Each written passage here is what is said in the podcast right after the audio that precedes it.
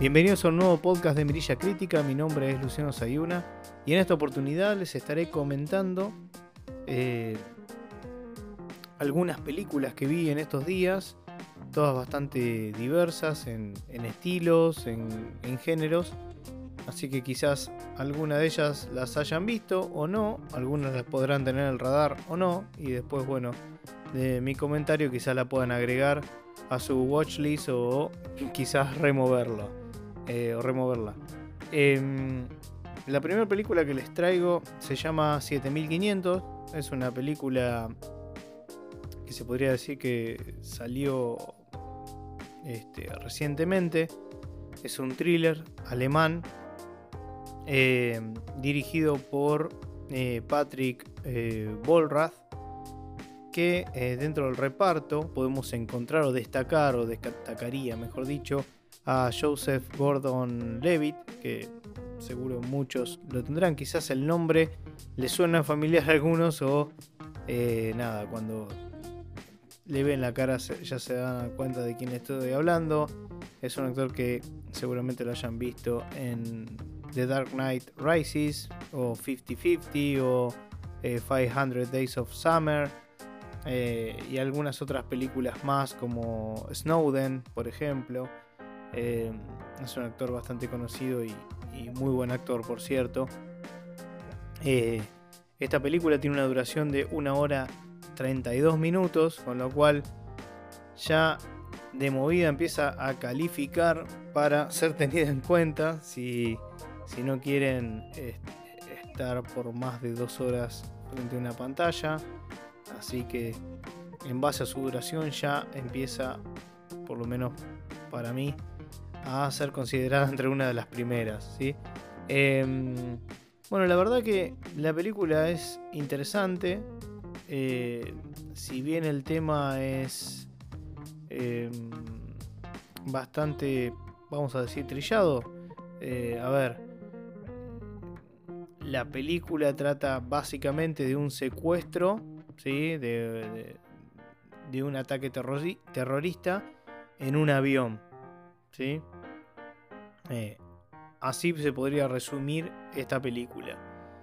Eh, sin embargo, el, valor que yo le encuentro viene más por otro lado, más que por ese, ¿no? Eh, la sinopsis de esta película es la siguiente. La vida de, de Tobias, que es Joseph Gordon-Levitt, es bastante rutinaria, digamos, todos los días. Trabaja como copiloto en diferentes eh, bueno, viajes que lo llevan a recorrer el mundo, por supuesto. Eh, pero hay un, hay un vuelo que lo va seguramente a marcar para toda la vida.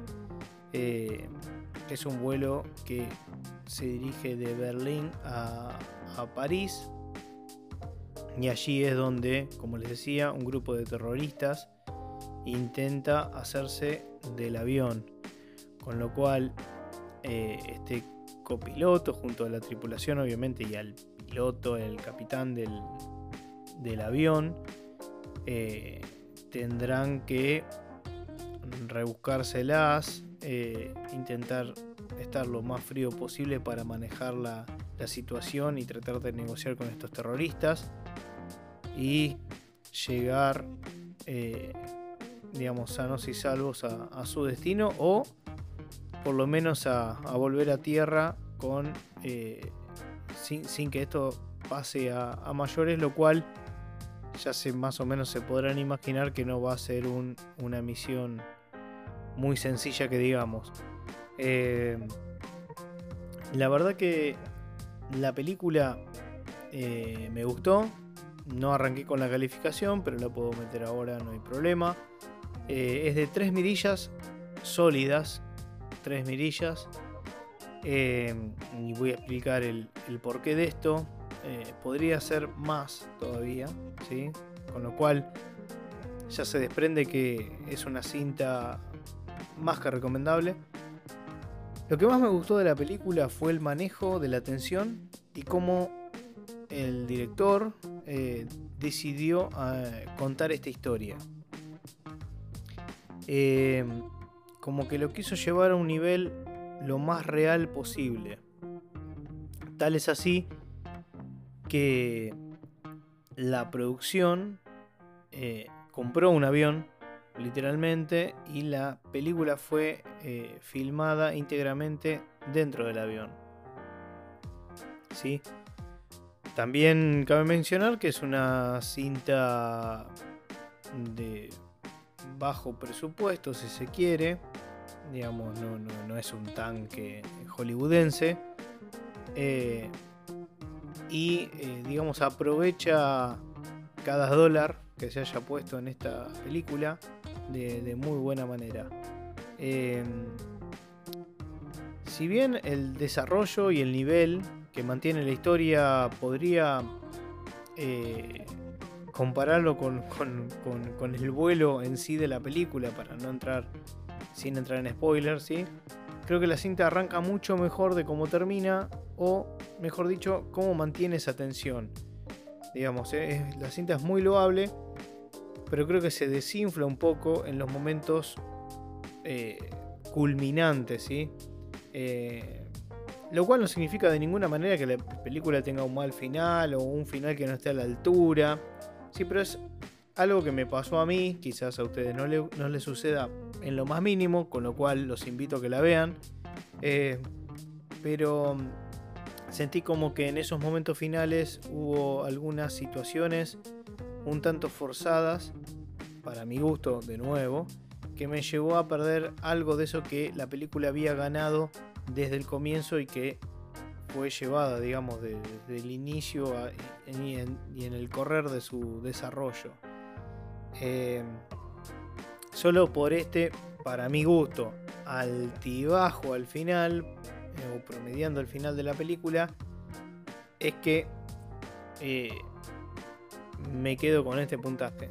¿sí? Lo cual hace la película, la verdad que, eh, de nuevo, muy recomendable eh, para verla, no, no solo por, por, digamos, cómo maneja la tensión, sino también cómo está filmada. O sea, me gustó mucho y quizás aquellos que, no es mi caso, que eh, sepan más de, aviación o que les no, necesariamente tengan que saber, sino que les apasione el avión y, todo lo que eso conlleva o un vuelo, eh, van a ver cómo, cómo, está muy bien logrado todo desde, el inicio, porque se muestra a los dos pilotos cómo hacen todo el chequeo previo desde la cabina del capitán. Eh, y bueno, todos esos chequeos que tienen que hacer, eh, cómo siguen ciertas instrucciones, etcétera, etcétera, y vemos el momento de, del arranque, o sea, vemos, vemos todo, ¿no? Es como que estamos dentro de ese vuelo, y eso me pareció muy bueno como está hecho, la verdad que es muy bueno. Em, un detalle, por ejemplo, es que uno de los este, de los protagonistas, de los actores, Carlo Kitzlinger, eh, quien interpreta al capitán del avión, es en realidad un piloto real ¿sí? de avión. Voló para Lufthansa durante muchos años y ayudó a Joseph Gordon Levitt a, eh, eh, digamos, em, convertirse, se quiere, en ese copiloto para, el papel. ¿sí? Lo ayudó bastante para consolidar el rol que tenía que llevar a cabo para esta película. Eh, y después otra de las cosas que también lleva a hacerlo un poco más real a todo, a todo lo que sucede ahí, es que si bien obviamente hay un guion y hay que, obviamente lo siguieron, por supuesto, eh, el director fomentó, alentó la improvisación de los actores. Esto a veces se hace en las películas, ¿sí? En algunos más, en otros menos. Algunos se hacen respetar hasta el punto y coma, ¿sí? Eh, y esto fue alentado ya que su objetivo era generar eh, el mayor realismo posible, digamos. Y eso, la verdad que lo logró. Eh, y me parece que justamente yo esto lo, leí luego de ver la película y, y bueno, coincide con el pensamiento que me dejó al, o la sensación que me dejó ver, ver esta película. Así que la verdad que 7500 es una película recomendable para que ustedes tengan, tengan en cuenta. Así nos movemos a otra que va a estar en otro extremo, ya de género de terror, de 2019, eh, de Estados Unidos. Y la película en cuestión es Countdown, o la pueden encontrar con el título alternativo o en español de La hora de tu muerte. Eh, bueno, ¿qué decir de esta película? La verdad es que fue todo lo que imaginé. Y eso es bueno o malo. Y lamentablemente es malo. Em, la calificación es de una mirilla, con lo cual, lamentablemente para Countdown, eh, desde mi perspectiva entraría en la lista negra. Sé que tengo la aval de Santi, Santi coincide en esta puntuación, así que lo voy a meter en esta, en esta calificación, así que para, para nosotros es un, es un 1 sin atenuantes.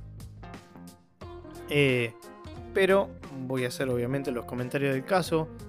Eh, esta película significa el debut de Justin Deck. Y parece que mucho no quiso arriesgarse el muchacho y siguió, eh, digamos, lo, que indican los manuales como para no, no descarrilar. En el reparto como, al, digamos, como alguien saliendo, o algunos, dos podríamos reconocer quizás, eh, que vienen más de, bueno, la protagonista viene del mundillo de las series, Elizabeth Lale, que es, bueno, quizás la vieron en, en You, y Peter Facinelli, que si no me falla la memoria, es el mismo de eh, Crepúsculo, ¿sí? de Twilight. Eh, Así que bueno, esos serían los dos. Se podría decir que uno puede llegar a reconocer, por lo menos yo. Después del punto de vista de la duración, eh, una hora 30 minutos, eh, lo cual está, está bien para lo que, para lo que ofrece. Eh, a ver, ¿de qué trata esta película? Probablemente, o quizás lo, haya, lo hayan visto. Digamos, se trata de una aplicación ¿sí? que justamente se llama Countdown que predice exactamente el momento de eh, la muerte, digamos, del usuario, de quien baja esta aplicación. Em, y, bueno, acá al principio te muestran un poco cómo viene esto, de, de qué trata, siempre las primeras víctimas, digamos como para, para que ver que eso que te dice la aplicación se cumple. Hasta que llega nuestra protagonista Queen Harris, a la que se le revela que solamente le quedan 3 días, días de vida. ¿sí? Al principio, obviamente, cuesta, cuesta creerlo. Eh, y, eh, y ella empieza a notar cómo eh, esta aplicación empieza a acertar con la gente que le rodea. Eh, y bueno, eh, ¿qué, sucede con, esto? Eh, digamos, básicamente a, medida que se van acercando a la hora de, su muerte, van sintiendo ciertas presencias extrañas, misteriosas, que las, que las acechan, hasta encontrar, digamos, hasta bueno, llegar al tiempo eh, en donde se lleva su vida, digamos, la, matan a, las personas. Esto es rápidamente me, te, te, traslada, digamos, a lo que era destino final, ¿no? A Final Destination. Donde cada una cada persona ya tenía su, destino. a, mí, la verdad que me, atrajo mucho más. Estamos hablando de, otra cosa, otro estilo de película. Hubo varias, creo que eran cuatro, si mal no recuerdo, cuatro o cinco. Cuatro creo. Que van de mayor a menor. Pero tenían su atractivo. No sé, a mí la verdad que me, gustaban. Sobre todo la primera y la segunda. Ya la tercera y cuarta eh, no me gustaron tanto. Pero sí me acuerdo cuando escuchen esto, la alquilé en VHS. Fue el último VHS que puse en mi videocasetera. Destino final, ya estaba el DVD y yo todavía tenía el VHS. Este, de hecho recuerdo que tuve un accidente porque se me había enredado la cinta. Em, pero bueno, no me voy a poner a hablar y dar detalle de eso, pero lo tengo bastante eh, presente en mi memoria. Eh, y la verdad que me resultó en ese momento una, una, una película que realmente innovaba, ¿no?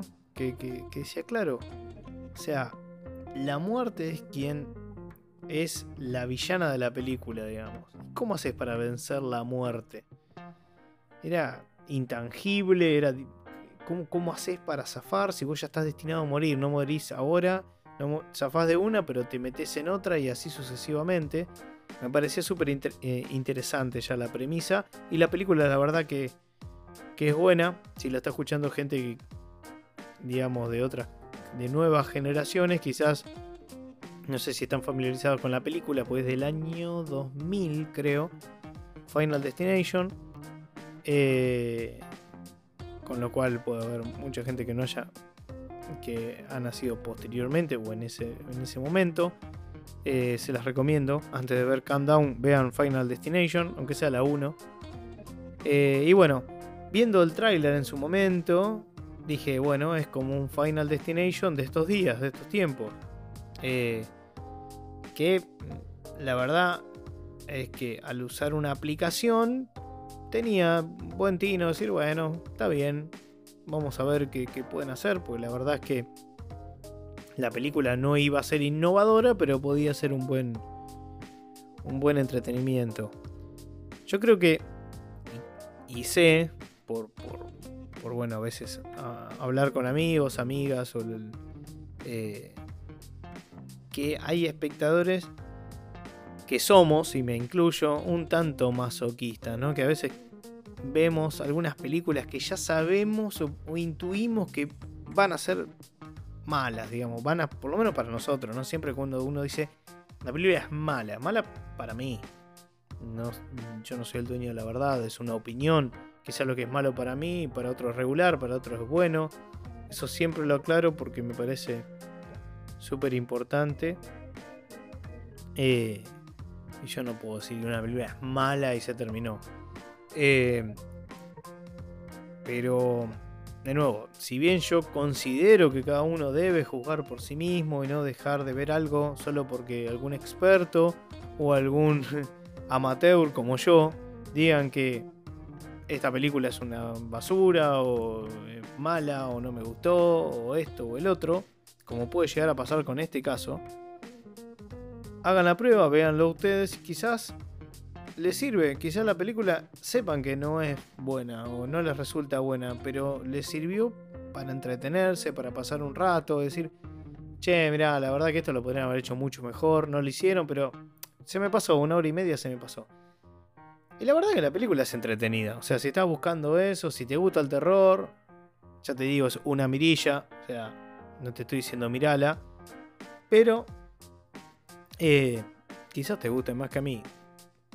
La verdad, eso no lo sé y va a estar en cada uno de ustedes. Eh, pero me parecía que ya de movida no estaba destinado a ser un buen, un buen producto.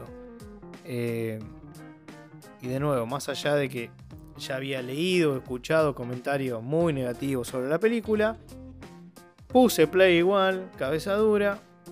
Eh, a ver qué tal estaba. Sentía curiosidad para ver qué tal estaba Countdown. Y la verdad es que no me encontré ni siquiera con una propuesta decente. Em, para mi gusto, de nuevo, ¿no? Eh, se, la podría definir como el destino final de estos tiempos, como les dije antes. La película está plagada, digamos, de jump scares que son de manual y todos los clichés del género. Como les decía, es el debut de este director, Justin Deck, y aparentemente no quiso irse mucho de la línea ¿no? pintada.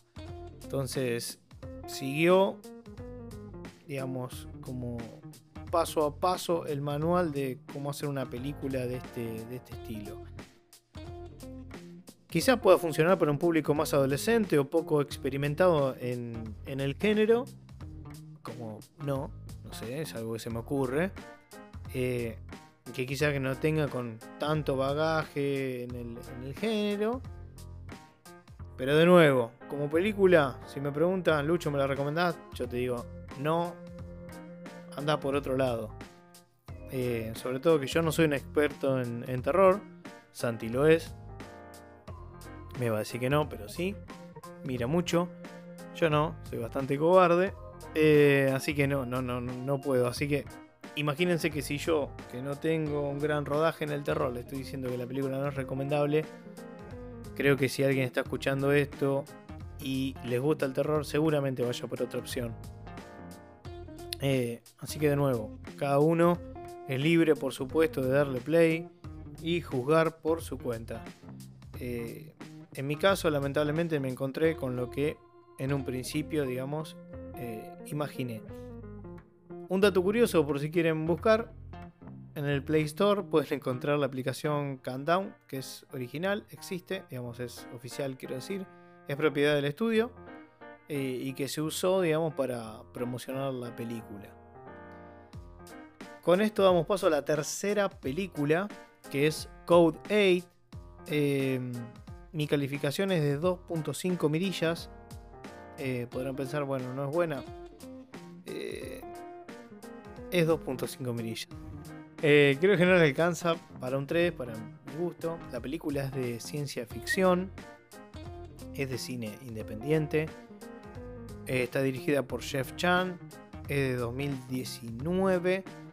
está en Netflix, si mal no recuerdo. Y el país de origen es Canadá.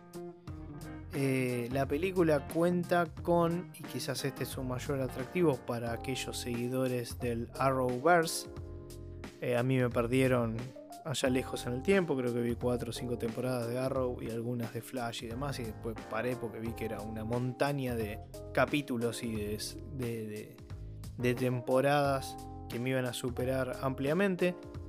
Pero tenemos a Robbie, los primos, Robbie Amell y Stephen Amell. Stephen Amell es Arrow, básicamente. Robbie Amell es eh, Firestorm, eh, Storm, sí, de fuego, digámosle.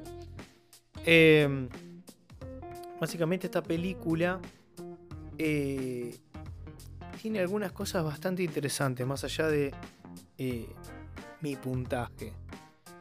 y creo que mi puntaje va más eh, por el potencial que tenía la premisa eh, y el cómo se lleva a cabo, digamos. ¿no? Creo que tenía bastante potencial para, lo que es ciencia ficción. No es nada súper novedoso, pero a mí honestamente me, parecía atractiva la, propuesta. Eh, a ver, la película muestra un mundo distópico, ¿sí? En el que el 4% de la población nace con eh, poderes, digamos, poderes, habilidades sobrenaturales. La mayoría de estas personas eh, especiales son como, bueno, discriminadas, aisladas. Viven eh, marginados, ¿sí? Se podría decir que viven más tirando a la pobreza, ¿sí? viéndose obligados a eh, tomar trabajos seguramente, no recuerdo bien exactamente la película, pero muy probablemente en negro o cosas así, digamos como que, como siempre, un poco al margen de la ley, porque eh, siempre estaba la, policía en este mundo donde con sus grandes drones y, robots policías están vigilando todo el tiempo que hacen todos, especialmente detectando a aquellos que tienen habilidades sobrenaturales que no pueden ejercer ciertos eh, trabajos en particular. ¿sí? Eh, con lo cual, en negro hay muchos capataces o bueno, eh, personas que contratan a estas, estas, estas personas con poderes sobrenaturales para ciertos trabajos, como por ejemplo en el caso de, de nuestro protagonista, Connor Reed, que empieza en una, creo que era una remodelación de una casa, una obra en construcción, algo de eso. Y bueno, viene la policía, empieza a detectar, bueno, quiénes tienen los poderes, etcétera, etcétera. Y hacen como una requisa ahí. Eh, con lo cual, eh, básicamente, la, de nuevo, la premisa de la peli es interesante. Vemos este mundo distópico, vemos las diferencias sociales, lo difícil que es para aquellos que, que tienen poder acceder a un empleo, a un empleo ya de movida ilegal, más aún que le posibilite tener una vida lo más digna posible. Eh, vemos que la sociedad está controlada al mínimo detalle por la, por la autoridad, por la policía, que cuenta con, como les decía, con grandes drones y robots que vigilan todo todo el tiempo. Eh, y, bueno, no, pierden detalle, ¿no? O sea, hay mucha droga circulando. La, se podría decir que es la, típica, ¿no? De este mundo distópico. Eh, y acá el paralelismo que hay con, Estados Unidos obviamente es alto. Eh, dado que muestran que el, costo o el coste de la atención médica es muy alto y nuestro protagonista tiene a la madre que está muy enferma, eh, bueno, enferma justamente de una enfermedad que se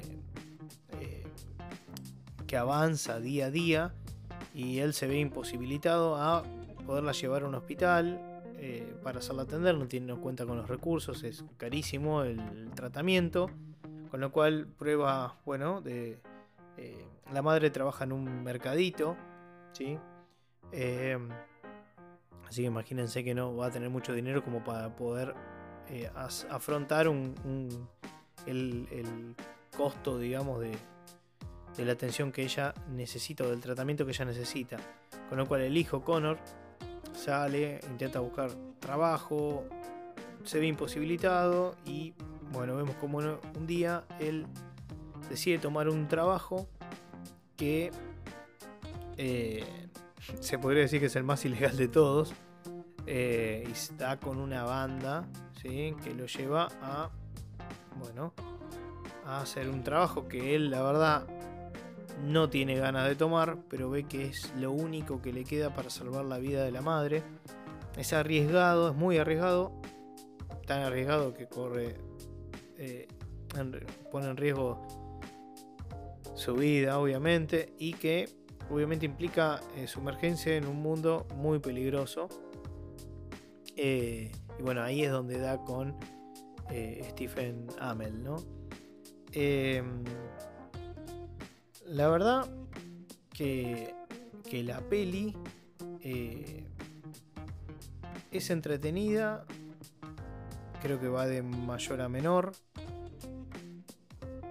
Eh, técnicamente, y con algo ahora que le voy a contar que también es para tener muy en cuenta, eh, la verdad que está muy bien, muy bien las, las escenas de acción y todo están muy bien hechas. Eh, muy bien hechas. Eh, pero la sensación que me quedó al final de la película es haber visto un piloto para una serie. ¿Sí? Esa es la sensación que me dio. Y no estaba concebida como eso, sino que estaba concebida como una película. Ahora, con esto, también les digo que eh, leí o escuché por ahí que se está pensando debido al éxito que tuvo en Netflix, eh, inesperado por cierto, están pensando en transformarla en una serie. Con lo cual, por el tipo de, por eh, el tipo de película que es, tranquilamente y por cómo termina y por cómo es, todo, cómo se da la, la, la trama, la verdad que quedaría bárbaro como una. como un. un, este. un capítulo inicial. yo me quedé con esa sensación. Digamos, no como una película hecha y derecha que empieza y termina. No quiere decir que termina súper abierto al final, ni mucho menos, pero me da esa sensación. Me quedó esa sensación.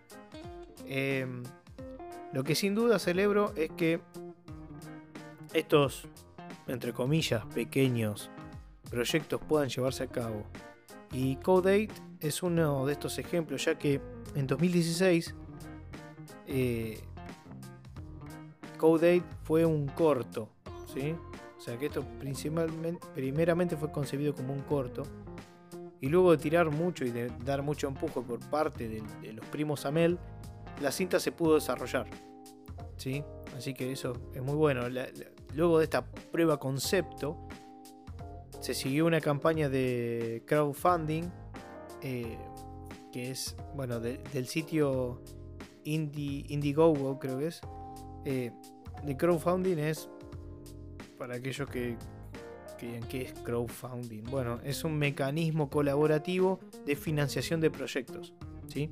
Entonces, ellos lo que estaban buscando era recaudar al menos 200 mil dólares. 200 mil dólares, escucharon bien, 200 mil para hacer el largometraje. Y se encontraron con que, eh, digamos, esta, gente, eh, estos financistas o patrocinadores, si se quiere, eh, consiguieron hasta 2.4 millones de dólares, con lo cual pudieron pulir y mejorar muchísimo los efectos. Por eso digo que visualmente, la verdad, técnicamente la película está muy bien. No está a 2.5 mirillas. O sea, en efectos está muy bien. Eh, la película no es solo efectos, pero digo, el cuidado visual y estético y las escenas y cómo está filmada, la verdad que me gustó mucho. Por eso digo que tenía mucho potencial. Lamentablemente creo que el guion no acompañó a ese mismo nivel. ¿sí? Eh, de hecho, hasta me dio, si se quiere, pena tener esa sensación de. Parece haber visto. Parece que vi un piloto. ¿sí? Entonces les decía, con esa plata pudieron mejorar mucho los aspectos, los aspectos generales de la película. Así que bueno, hoy repasamos 7500, Countdown y Code 8. Eh, pueden dejar sus comentarios eh, en Instagram. Recuerden, nos pueden seguir en Instagram y en Spotify. También en otras plataformas digitales de podcasting como Google Podcast, Apple Podcast y Podcast. Así que muchas gracias por escucharnos. Nos vemos o escuchamos en el próximo podcast. Muchas gracias. Hasta luego.